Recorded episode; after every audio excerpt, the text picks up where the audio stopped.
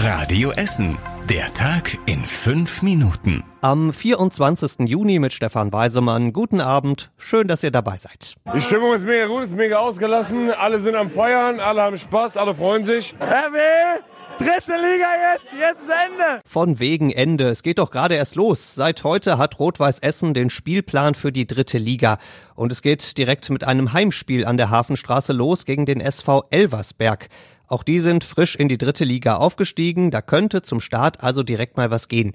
Die ersten beiden Auswärtsspiele für RWE haben es dann direkt in sich. Das Duisburg-Derby beim MSV und das Dortmund-Derby bei der Borussia gibt's an den Spieltagen zwei und vier. Ganz viel Tradition und der Geruch von glorreichen alten Tagen erwartet RWE dann Mitte September gegen Saarbrücken, Mitte Oktober gegen Dynamo Dresden und Mitte November bei 1860 München. Spiele gerne schon mal vormerken, wir haben auch alle für euch auf radioessen.de aufgelistet. Und wenn euch die Reisen nach Aue, Ingolstadt und Oldenburg zu weit sind, wir von Radio Essen übertragen RWE natürlich auch in Liga 3.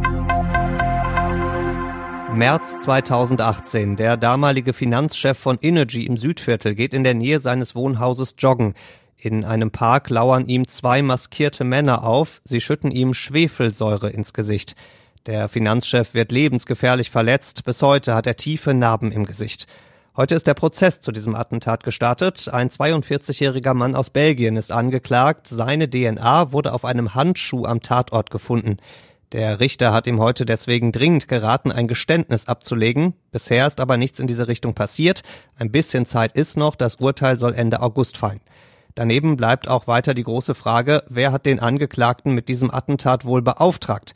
Der ehemalige Energy-Finanzchef meint, dass es wohl ein Konkurrent um seinen Chefposten war.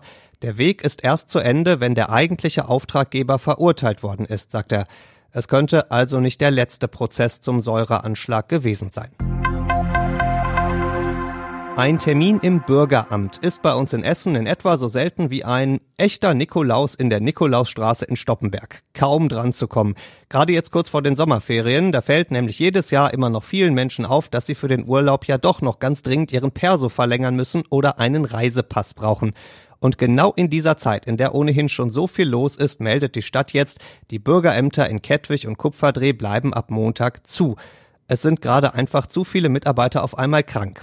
Wer in einem der beiden Ämter schon einen Termin hatte, der kann am selben Tag zur selben Zeit ins Bürgeramt Gildehof gehen.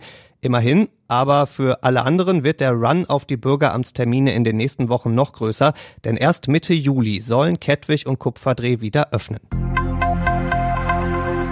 Ein Blick auf den Transferticker vom Volkwang Museum. Das hat einen spektakulären Neuzugang. Er ist 3,25 Meter mal 2,50 Meter groß und heißt Himmel. Das Ganze ist ein Bild von Gerhard Richter, einem der bekanntesten und teuersten Künstler der Welt. Dieses Bild hängt jetzt schon seit anderthalb Jahren im Volkwang und kaum eines wird von den Besuchern so oft fotografiert wie dieses.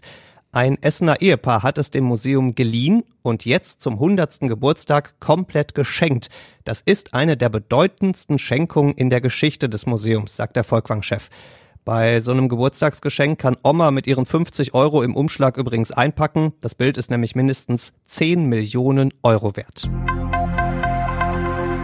Im Normalfall müssen sich die Bürgerinnen und Bürger aber ab dem 30. Juni mit drei Euro an einem Test beteiligen. Ende für die kostenlosen Corona-Tests in Testzentren. Ab nächster Woche Freitag kosten sie drei Euro.